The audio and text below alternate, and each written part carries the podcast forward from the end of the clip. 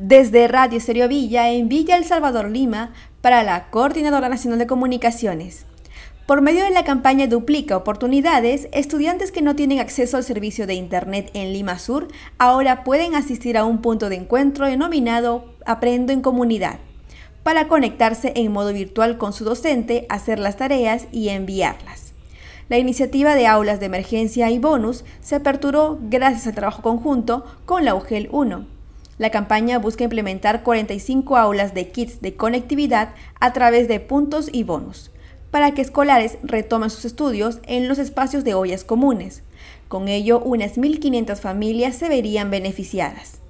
Cabe señalar que el apoyo de bonus es fundamental para implementar el punto de encuentro con un modem de Internet, cuatro tablets y cuatro juegos de mobiliario por su parte, la UGEL lo complementa con libros del Estado que sirven de consulta a los estudiantes para hacer sus tareas.